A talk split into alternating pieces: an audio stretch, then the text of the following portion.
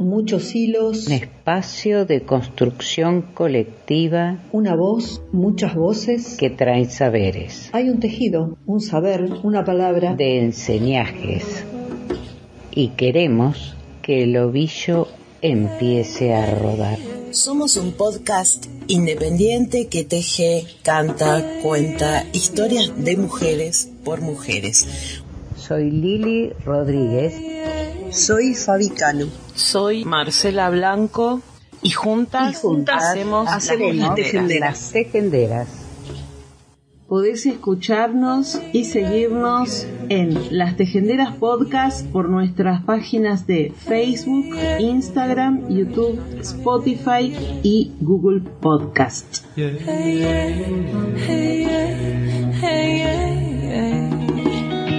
Buen día a todas, a todes, bienvenidas, bienvenides a un nuevo episodio de Las Tejenderas, el número 133 de nuestra cuarta temporada. El día de hoy lo vamos a comenzar hablando de el bullying.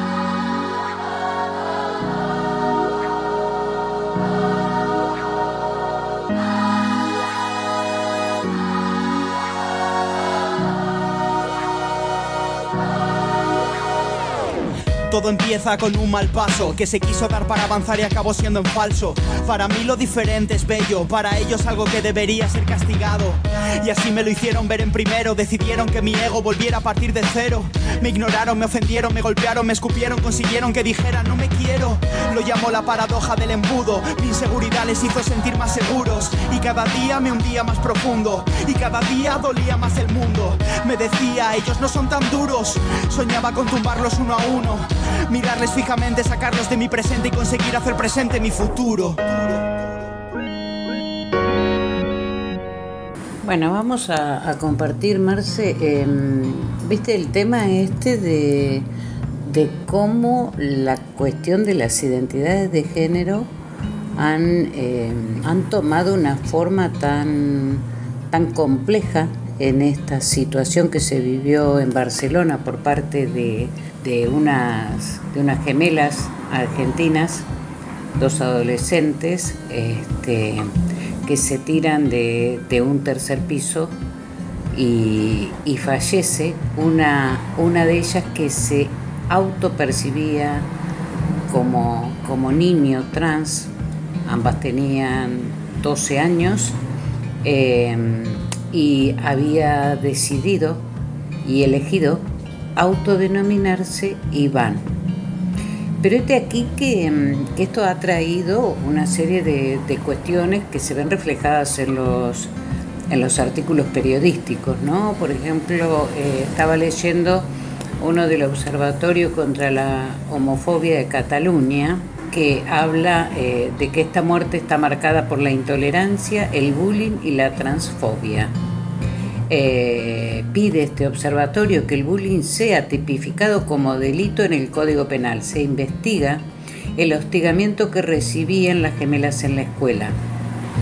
Eh, este observatorio, repito, contra la homofobia de Cataluña, se pronunció sobre la tragedia de las gemelas argentinas que cayeron desde un tercer piso en las afueras de Barcelona. Una noticia que nos rompe el corazón.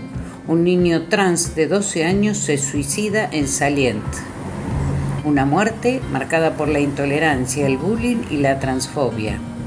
Enviamos todo el calor al entorno de Iván y nos ponemos a disposición en caso de que se solicitara acompañamiento psicosocial y jurídico.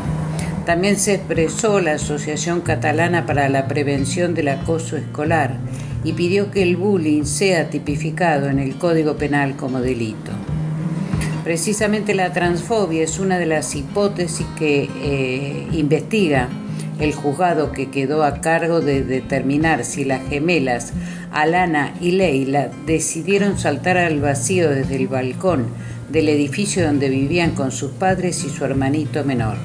Alana, quien pedía que la llamaran Iván, murió en el acto, en tanto su hermana permanece en terapia intensiva en estado grave.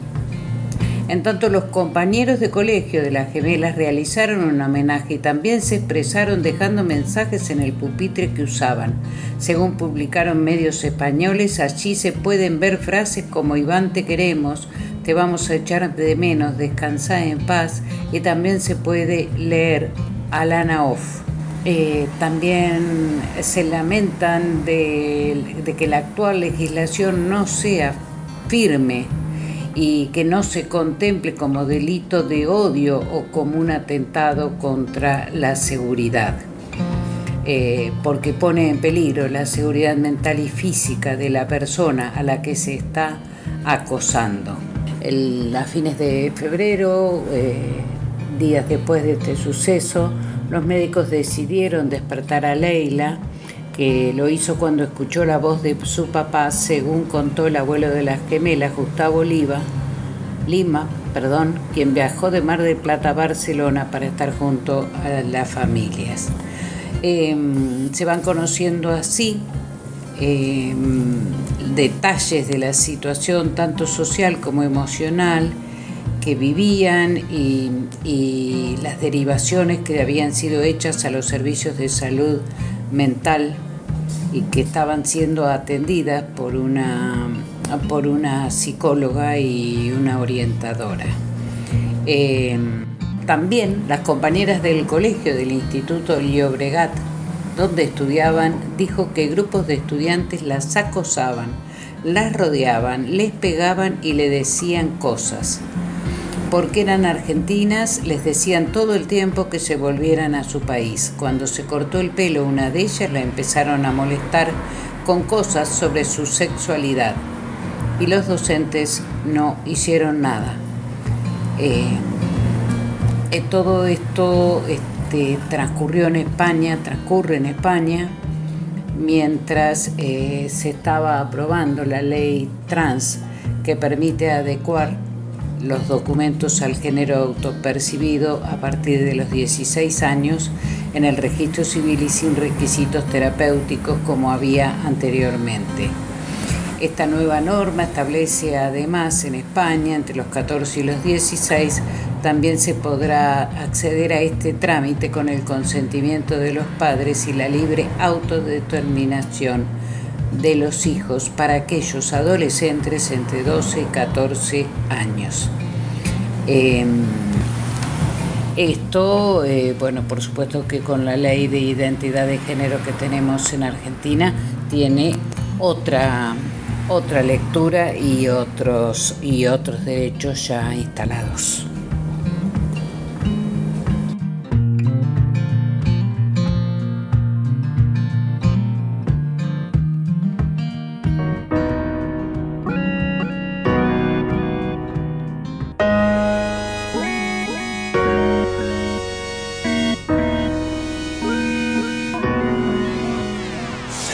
Estas crisis en instis colegios y solo hay un rey, la ley del silencio. Dicen que son bromas, no toman en serio el ver a un humano que deja escapar su vida. La ecuación es fácil, no le busques el misterio. Si no vemos el problema, jamás tendremos remedio. Presiones porque cambien las versiones de los hechos, depresiones, mal humor y sesiones de comer techo.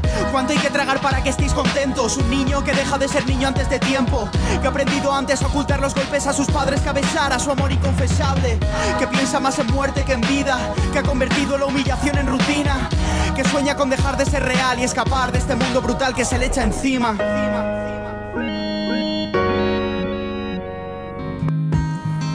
A varios días de, sucedido este hecho, nos encontramos hoy con, con una noticia que habla de la nota que fue enviada por el abogado de la familia de las gemelas al periódico La Vanguardia.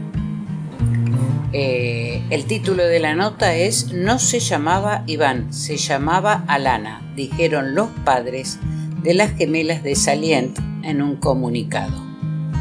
Y piden, entre otras cosas, no hacer un abanderamiento político de ningún color con la tragedia.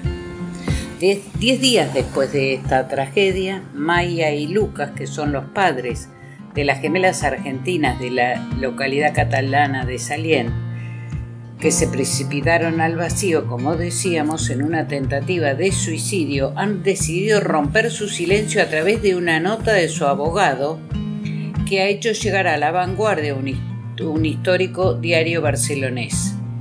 En el escrito tienen palabras de agradecimiento a las personas que han ayudado a la familia y también una petición que parece más bien un grito lleno de sufrimiento. No se llamaba Iván, se llamaba Alana Así, en mayúsculas, termina la nota. Tras conocerse a través de varios testimonios que Alana, la gemela que murió de forma instantánea a causa de su caída desde el balcón de la residencia familiar, había decidido cambiar de género y había pedido a varias de sus amigas que la llamaran Iván, varios medios de comunicación decidieron llamarla así en sus crónicas y usar el pronombre masculino entre ellos la propia vanguardia. El periódico recordaba ayer que en el, funeral los propios padres quisieron que ambos nombres, Alana e Iván, figuraran en el recordatorio que se entregó a los asistentes a la misa como un gesto de respeto a la voluntad de la difunta.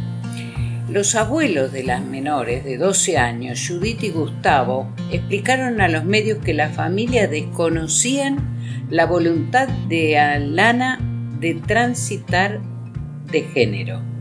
Y que además em, eh, Alana habría informado a sus compañeras de clase esa decisión tres semanas antes de poner fin a su vida una medida drástica en la que su hermana Leila la quiso acompañar por solidaridad. Leila sobrevivió a la caída, sufrió heridas de gravedad, pero actualmente está estable y los médicos no temen eh, por su vida. La familia ha expresado que no van a hacer declaraciones y que todo lo transmitirán a través de su abogado. Eh, de todas maneras, eh, algunos de los compañeros de clase que se mofaban de la niña transgénero la llamaban Ivana o Mari Macho. Aunque Lucas y Maya agradecen a los medios de comunicación que se hayan hecho eco de la noticia, lamentan que algunas de las informaciones publicadas fueran poco veraces, entre comillas, infundadas o contradictorias, lo que ha generado aún mayor dolor a la familia. De hecho, llegan a hablar de la creación de un circo mediático y piden que su desgracia no lleve el abanderamiento político de ningún color.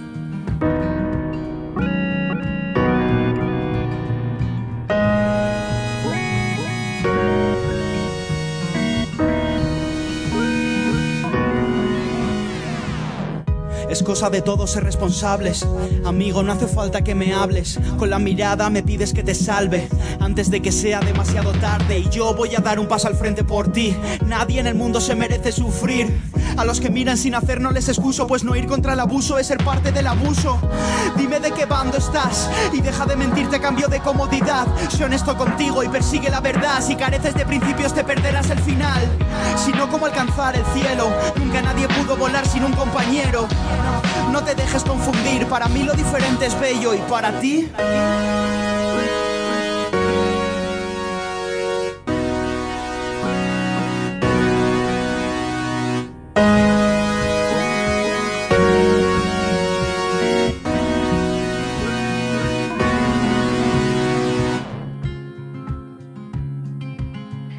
Para hablar de estos temas vamos a recurrir a el testimonio de Liliana Misraji, que es eh, psicóloga muy impresionante, feminista, nos va a ayudar a entender lo que es el hostigamiento, como le dice ella, o bullying. Lo que normalmente se llama bullying, yo lo llamo hostigamiento. Este tema del hostigamiento es muy grave es gravísimo y nos concierne a todos, a la humanidad entera. Y no empieza con el suicidio de estas criaturas, algo tan horroroso. Esto empieza en la antigüedad con los griegos. Y les quiero contar, los griegos tenían un personaje vulnerable porque era deforme, porque era enfermo, porque era pobre, porque era vulnerable, lo importante de la víctima es que sea vulnerable, los griegos tenían un personaje que llamaban el fármacos. El fármacos era un personaje al cual sacaban a la calle para que el pueblo griego pudiera apedrearlo. De esa manera el fármacos, que era la víctima, se convertía en un fármaco, es decir, en un remedio que les permitía a los griegos hacer una catarsis, una descarga de su odio, de su bronca, de su frustración, como cualquier ser humano. O sea que si queremos un referente de dónde surge el bullying o el hostigamiento, bueno, vayamos a los griegos, ahí tenemos las claves.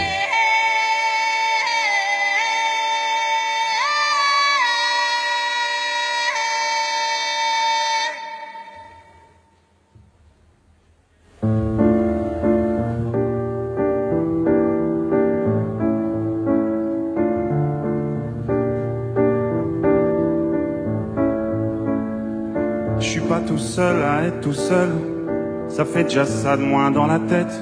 Et si je comptais combien on est?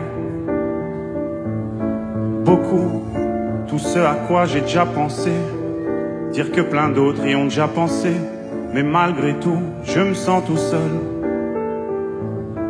Du coup, j'ai parfois eu des pensées suicidaires et j'en suis peu fier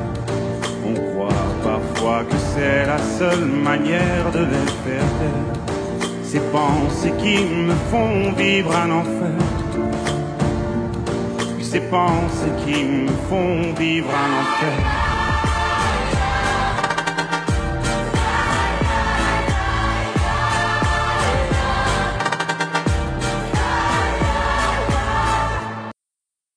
En este momento yo estoy escribiendo bueno, ojalá sea un libro, ojalá. Estoy escribiendo y resulta que hace dos días comencé a escribir sobre, acerca de la ideación suicida de las víctimas del hostigamiento. Es un tema, la ideación suicida, que no se tiene en cuenta, no se habla demasiado, no se usa como un tema de reflexión que nos concierne a todos.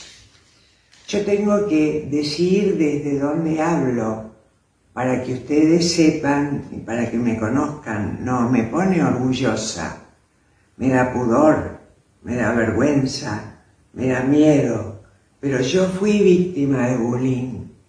Pero no fui víctima de bullying en el colegio. El colegio para mí era un paraíso todos me querían, yo era buena alumna, mis compañeras me querían. Lo único que me molestaba era que yo pertenecí a, a, la generación donde en la escuela había religión y moral. Yo era la única judía y me sacaban de la clase y yo miraba por el vidrio lo que hacían mis compañeras. Pero la escuela para mí era un paraíso. El peor lugar para mí era mi familia, porque mi familia abusaba emocionalmente de mí. De dos maneras. Mi madre era una mujer frustrada, mal casada, de una gran belleza, pero era muy mano larga. Pertenecía a una cosmovisión de donde nace la pedagogía negra. Alice Miller trabaja sobre la pedagogía negra. Entonces, volviendo a mi madre, mi madre era muy cacheteadora, o sea, yo recibía cachetazos, sopapos a diario, era parte de la microcultura familiar, que yo recibiera ese tipo de hostigamiento. Mi hermano encontró en mi madre una escuela, un ejemplo, y vio que se me podía pegar. Entonces él también me pegaba. Me pegaba puñetazos en la cabeza y me decía, no vas a aprender, no vas a aprender. que la télé et la chaîne culpabilité. Mais faut bien changer les idées. Pas trop quand même, sinon ça repart vite dans la tête. Et c'est trop tard pour que ça s'arrête. C'est là que j'aimerais tout oublier. Du coup, j'ai parfois eu des pensées suicidaires j'en suis peu fier. On croit parfois que c'est la seule manière de les faire taire. Ces pensées qui me font vivre un enfer. Ces pensées qui me font vivre un enfer.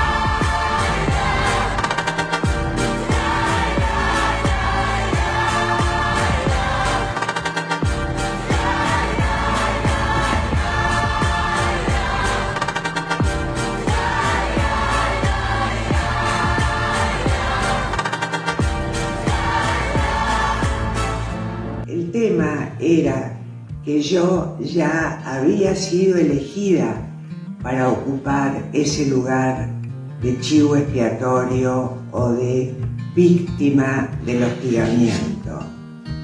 En el caso de las gemelas, en ellas también fueron elegidas como chivos expiatorios o como fármacos o como víctimas del hostigamiento, del bullying. ¿Por qué? Porque se las consideraba ajenas, no eran españolas. Se las consideraba raras, eran gemelas. Se burlaban del acento argentino. Y esto recrudeció cuando una de las gemelas, Alana, decide hacer un cambio de género un cambio de género, esto se lo digo a los periodistas, un cambio de género no es un cambio de sexo. El cambio de sexo sería tal si hay una operación, una cirugía. El cuerpo de ella seguía siendo un cuerpo femenino, pero su subjetividad, su sentido de la identidad, su interioridad le decía que era un varón y ella quería ser un varón. Y recurrió a la justicia y la justicia falló a favor de ella y ella eligió como nombre Iván. Y fue a su clase y habló con sus compañeros y les pidió que la trataran y la nombraran y le hablaran como a un varón. Esto sirvió de un recrudecimiento del hostigamiento. Tu sais, j'ai mûrement réfléchi et je sais vraiment pas quoi faire de toi. Justement, réfléchir, c'est bien le problème avec toi. Tu sais, j'ai mûrement réfléchi et je sais vraiment pas quoi faire de toi. Justement, réfléchir, c'est bien le problème avec toi.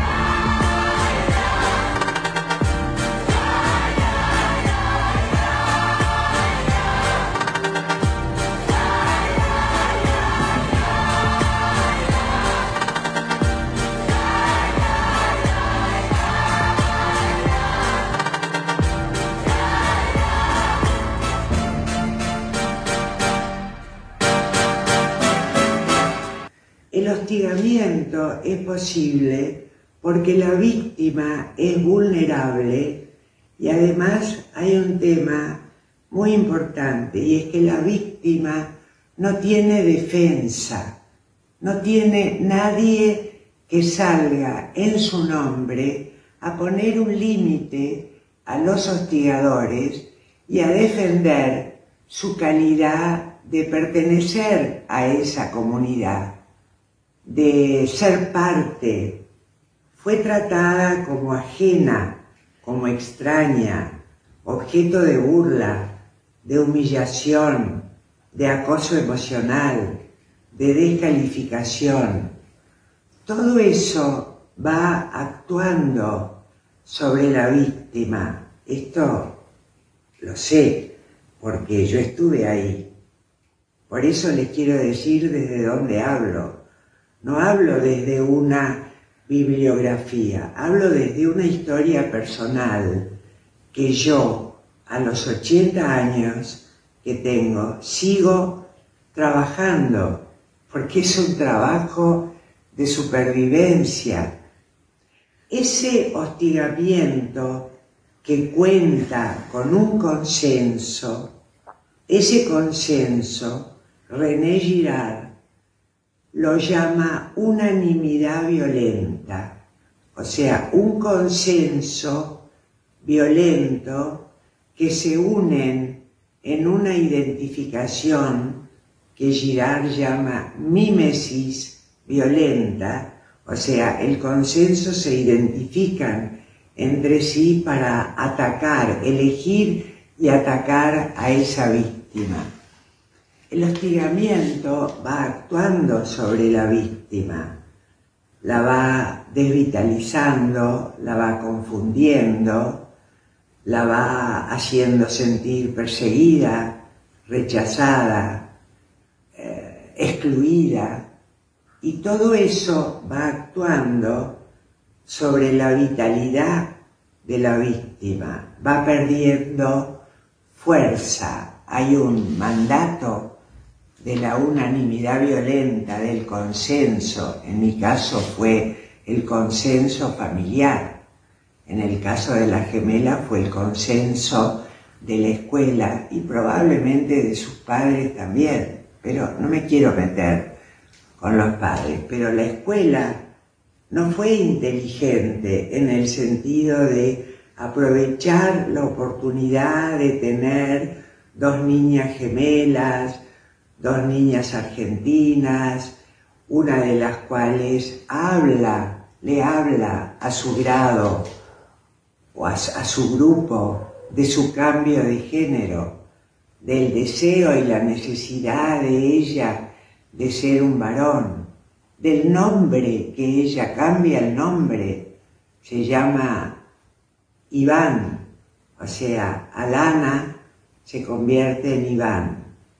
Eso, en vez de convertirse en una situación humana muy compleja, de la cual somos ignorantes realmente, somos ignorantes, que es la peor enfermedad, el grupo, el colegio, no aprovecha la oportunidad para poner inteligencia sobre ese hecho para hablar con los compañeros, para escucharlo a Iván, para saber qué sintió él, por qué ese cambio de género.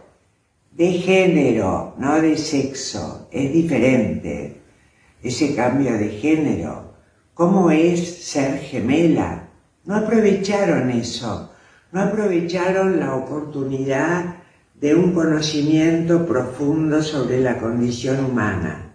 Se aprovecharon de la vulnerabilidad para poder sustraerle de a poco y a través de la burla, de la humillación, de la persecución, sustraerle sentido.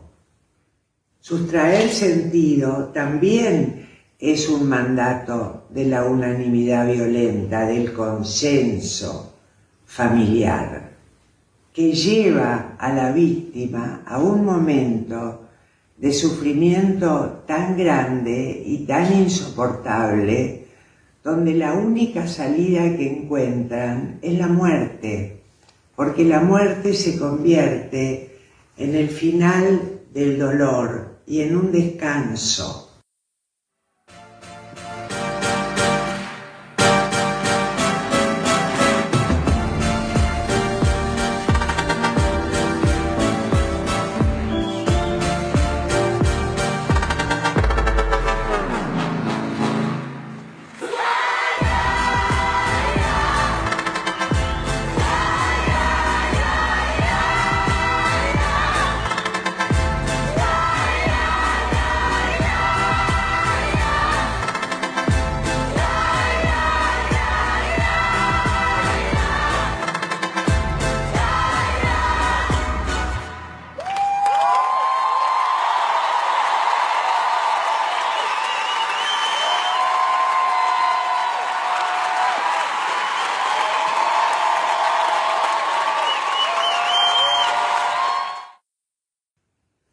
hostigamiento, ellas son una metáfora de un hostigamiento mucho más grande que está legitimado en el mundo, que es el permiso de matar, el permiso de destruir al otro, porque el hostigador, primero, no tiene conciencia del daño que está haciendo, no se da cuenta, porque no tiene empatía, porque el otro no le interesa. Martín Buber tiene un libro muy chiquito que se llama Yo y tú, donde Martín Buber dice yo necesito destruir al otro para poder ser yo, porque si el otro existe, yo entonces no existo, no sé quién soy.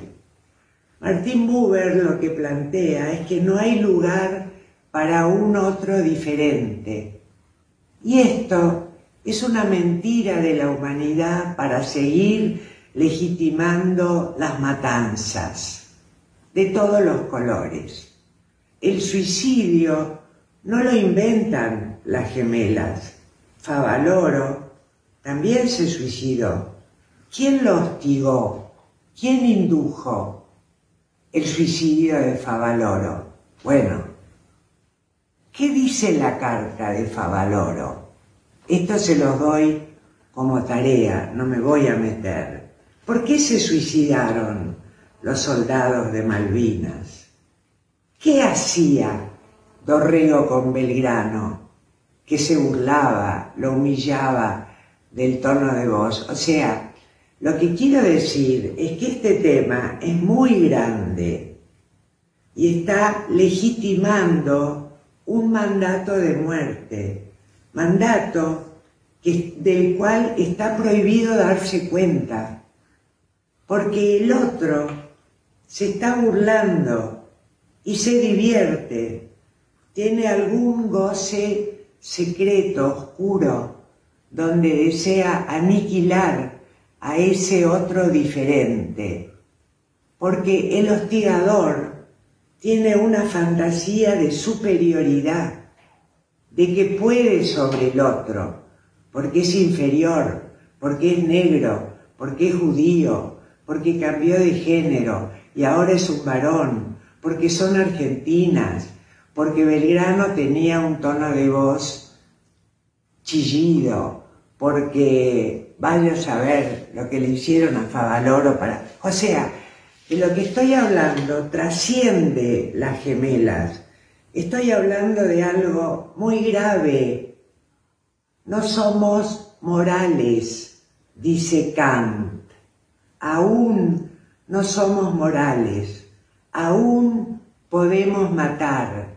Aún podemos inducirle al otro un sufrimiento terminal, donde la muerte aparece como un refugio, como un descanso, porque la víctima no encuentra la puerta, sale por la ventana, por la ventana, por la ventana, por la Entonces, de lo que estoy hablando es de la condición humana, de lo que pasa entre los seres humanos, de esta capacidad de inducir la muerte del otro, de ir llevándolo hasta un límite donde el otro ya no puede más. Y van escribe una carta donde declara ser un niño muy infeliz y donde se da cuenta que toda su vida va a ser muy infeliz. Y no se equivoca, no se equivoca, porque el mundo parece que es una propiedad de los heterosexuales, de los blancos y de los cristianos. Y los negros, no. Los judíos, no. Los musulmanes, no. Los extranjeros, no. Los que son diferentes a nosotros, no. Incluso aquellos seres que por un regalo de la naturaleza las nacen con una gran belleza, pueden ser atacados envidiosamente por su belleza o por su talento o por su, por su diferencia, por su singularidad. Esto es insoportable porque se salen del rebaño y el hostigador que está legitimado, esto es lo importante, el hostigador también es una víctima, porque alguien se metió en la mente del hostigador y le hizo creer que los otros tienen que ser exterminados, atacados, burlados, excluidos, humillados, sancionados, enjuiciados, condenados. Todo esto pasó con Iván. Y todo esto pasó en la historia de la humanidad.